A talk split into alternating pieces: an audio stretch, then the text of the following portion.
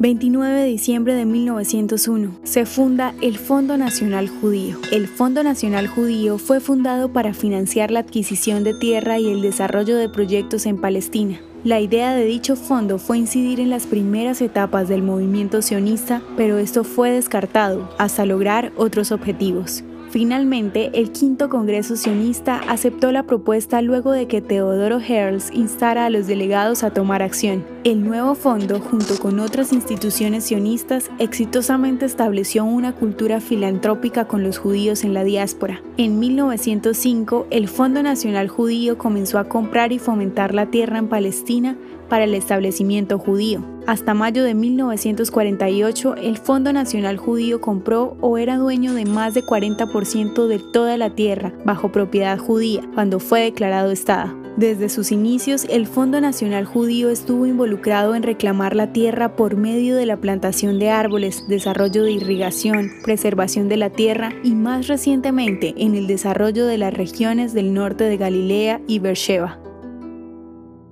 ¿Te gustaría recibir estos audios en tu WhatsApp?